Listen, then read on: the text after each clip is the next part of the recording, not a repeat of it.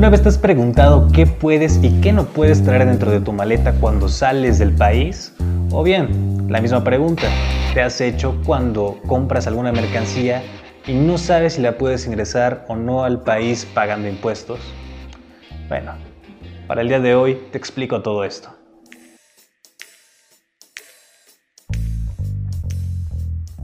Bienvenidos a Hablemos de Comercio, el podcast donde importamos dudas y exportamos soluciones. Y como cada episodio, pues obviamente me presento, mi nombre es Ulises Pegueros y te saludo donde quiera que me estés escuchando o viendo. Y te comento que el episodio del día de hoy te voy a hablar sobre lo que es la franquicia de pasajeros. ¿A qué, ¿A qué, te refieres con franquicia de pasajeros? Quizá te estés preguntando en donde me estés escuchando. Bueno, la franquicia de pasajeros se refiere a lo que puedes traer dentro de tu maleta cuando sales del país y que estás en tu derecho de ingresarlo. Por ejemplo, cuando vas saliendo del país es muy importante lo que te voy a comentar ahorita. Seguramente cuando sales del país y pasas a la, aduana a reportar lo que llevas, abren tu maleta o quizá no lo abren, eso dependiendo de las circunstancias, y te preguntan qué es lo que estás a punto de llevar. Te hacen algunas preguntas de rutina, por ejemplo, si vas en tono de trabajo, en tono de, vacaciones, a visitar a alguna persona. ¿Por qué te preguntan esto? Bueno, básicamente es para checar, en este caso, lo que llevas para algunas mudas de ropa, algunos utensilios. ¿Por qué? Bueno, primeramente voy a explicar por qué, este, por qué te preguntan todo esto. Bueno, te lo preguntan, hagamos un ejemplo práctico, por si vas a salir de trabajo. Te preguntan cuántos días vas a estar fuera del país y, tus motivos, en este caso es de trabajo. ¿Por qué te lo preguntan? Porque seguramente puedes llevar en este mismo ejercicio, vas a estar unos 3, 4 días y llevas unas mudas que precisamente van a ser para esos 3, 4 días. ¿Por qué te lo preguntan? Bueno, obviamente cuando tú regresas al país, en este caso en nuestro ejercicio es México, y traes un exceso que no declaras, por ejemplo, llevas tres, cuatro mudas de ropa siendo hombre y regresas al país con esas mismas mudas, pero con un, un equivalente más, digamos, en mudas de ropa de mujer. ¿Esto qué quiere decir? O que te gusta vestirte de mujer, o otra cosa, que estás a punto de comercializar esa ropa que llevas. Eso es muy importante porque esto ya entra como tipo contrabando. Ahora bien, ya que tengamos todo esto, que entendamos por qué nos preguntan qué estamos llevando cuando estamos a punto de salir del país, podemos hacer otros ejemplos. Sales del país esos tres días con el mismo ejercicio que tenemos. Sales de trabajo, llevas tu muda de ropa, pero durante esos días compras algunos utensilios, por ejemplo, algún desodorante, alguna, alguna crema para el cabello, alguna pomada, algunas, algunas cosas de uso personal. Bueno, con estas no tenemos ningún problema cuando regresamos a nuestro país. Podemos ingresarlas sin ningún problema porque entran dentro de nuestros derechos como alguna de las, algunas cosas que son de uso personal. Sin embargo, también podemos eh, traer a nuestro país algunos utensilios, por ejemplo, ropa, que esto lo podemos declarar obviamente, sabiendo que es para nosotros, alguna ropa, que no exceda, obviamente, de los montos que en unos momentos más te voy a comentar. ¿Qué otra cosa podemos traer? No sé, algún celular, alguna cámara, eh, algún souvenir que encontramos en el, en el sitio donde fuimos. Pero, ¿bajo qué montos podemos traer estas mercancías? Para las aduanas terrestres tenemos un monto que son los 300 dólares.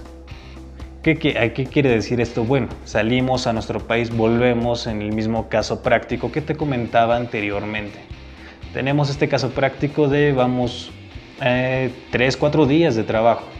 Salimos eh, en este, por la aduana de Nuevo Laredo, en este ejemplo.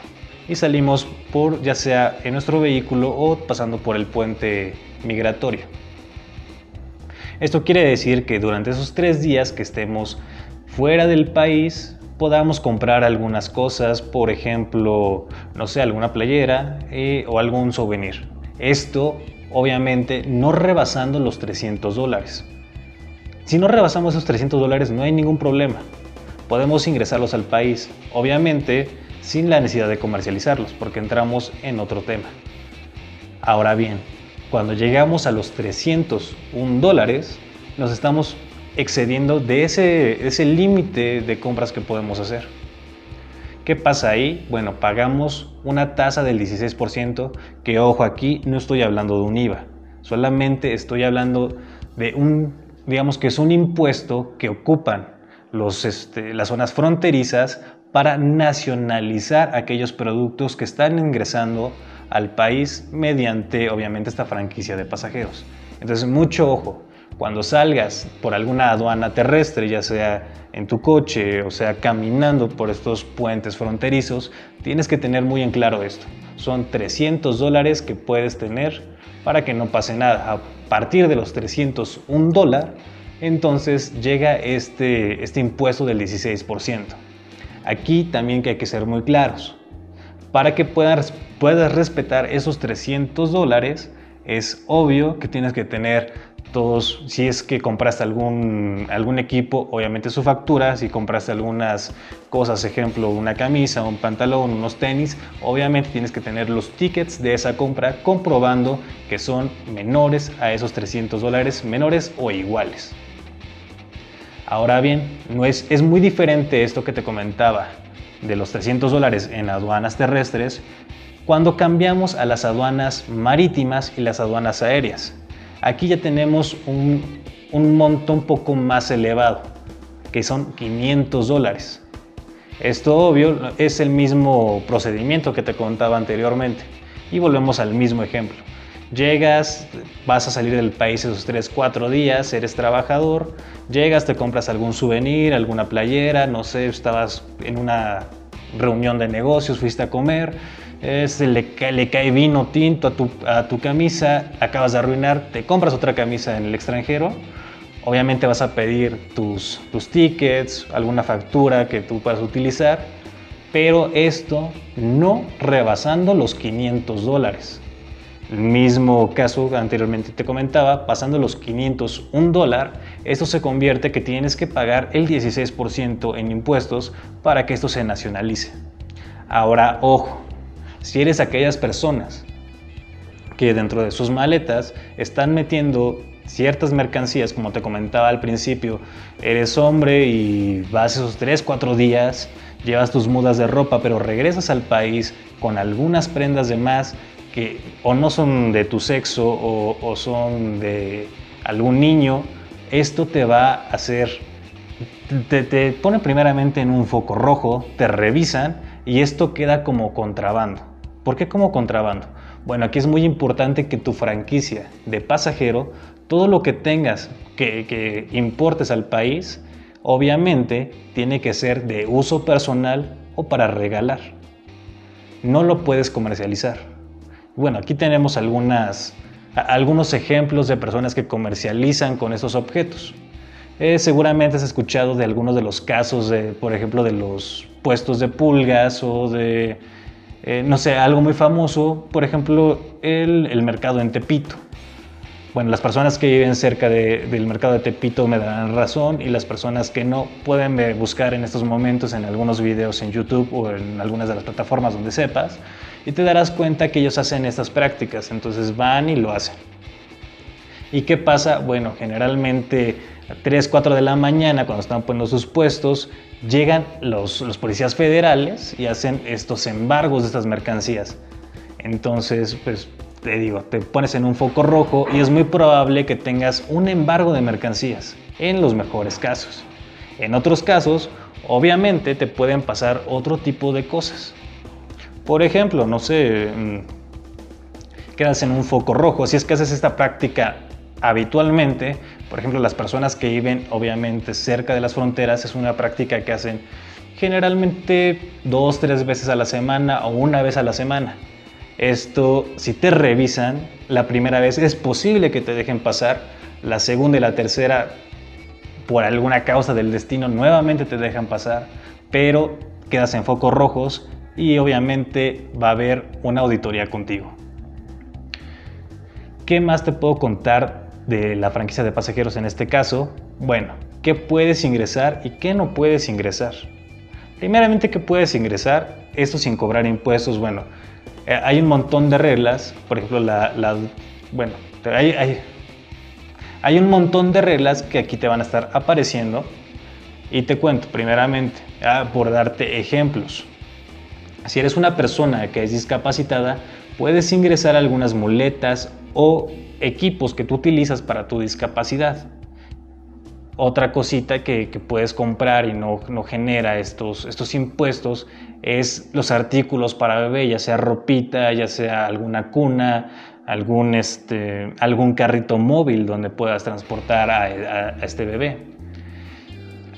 También hay, hay algunos casos en los que tú puedes ir a otro país hay personas que van a otros países a casarse y regresan y también pueden importar su, su vestido de novia, esto pasándolo obviamente como prendas que tú, tú cargas dentro de tu maleta. Ahora bien, es muy importante lo que te voy a decir en estos momentos porque hay casos prácticos en todos lados y seguramente si estudias te los han dicho o tú como profesional los has dicho a las personas para darles este ejemplo. Tú puedes, bueno, la franquicia de pasajeros es personal. ¿Qué me quiero decir personal? Pongamos este ejemplo que es muy clásico. Eh, hay una familia allá en Nuevo Laredo que sale y, pasa estos, estos filtros aduanales para ingresar a otro país. ¿Esto qué quiere decir? Son cuatro personas. Esas cuatro personas, cada quien tiene un máximo de 300, 300 dólares. 3 por 4 igual a 12. Esto quiere decir, tenemos 12 mil dólares en franquicia de pasajeros. ¿A esto qué va? Bueno, esto lo podemos hacer como tipo familia. Y te regreso a este ejemplo que es muy clásico cuando lo dicen.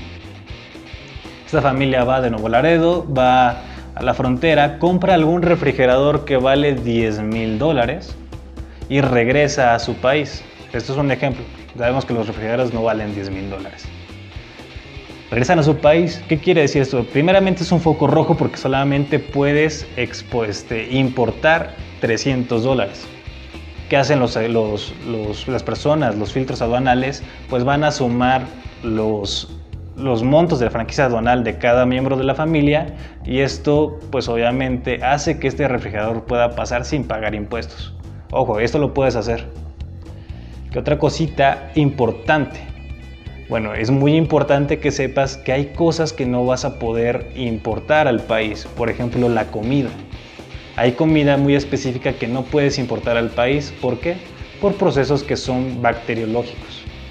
No sé, o sea, si puedes importar comida enlatada, eso, es muy cierto, lo que no puedes importar es comida que ya está abierta. Por lo mismo de que es un problema sanitario. Ahora bien, si tienes animales, también los puedes importar o puedes comprar estos animales fuera del país para después ingresarlos.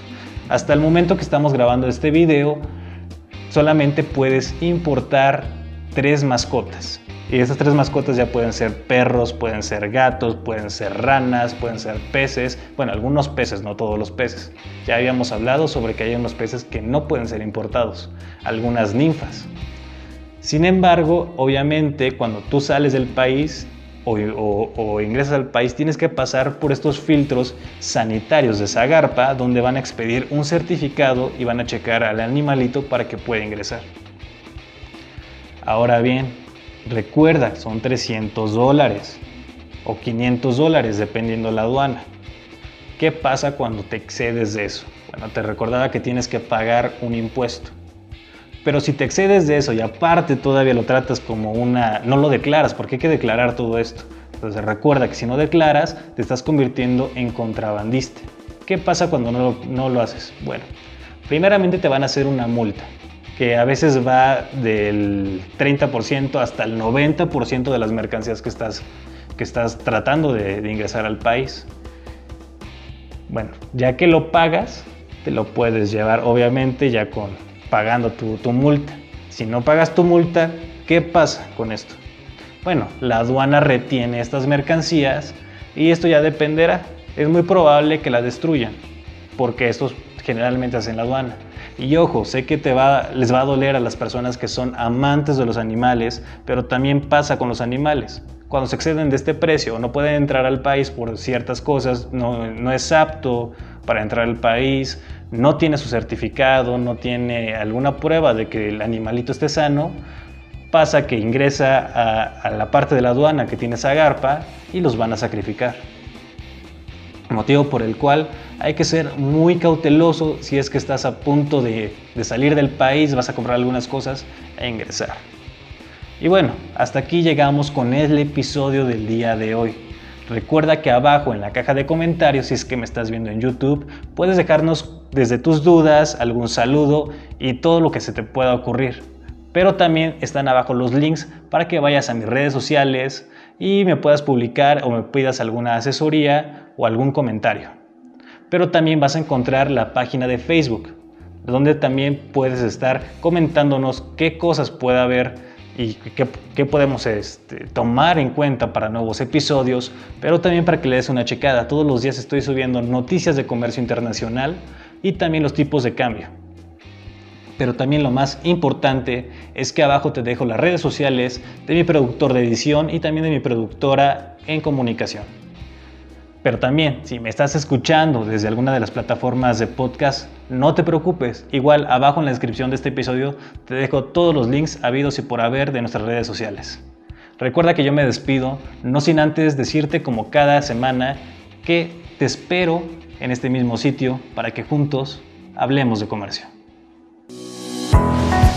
Werewolf Productions presenta Hablemos de comercio con Ulises Pegueros.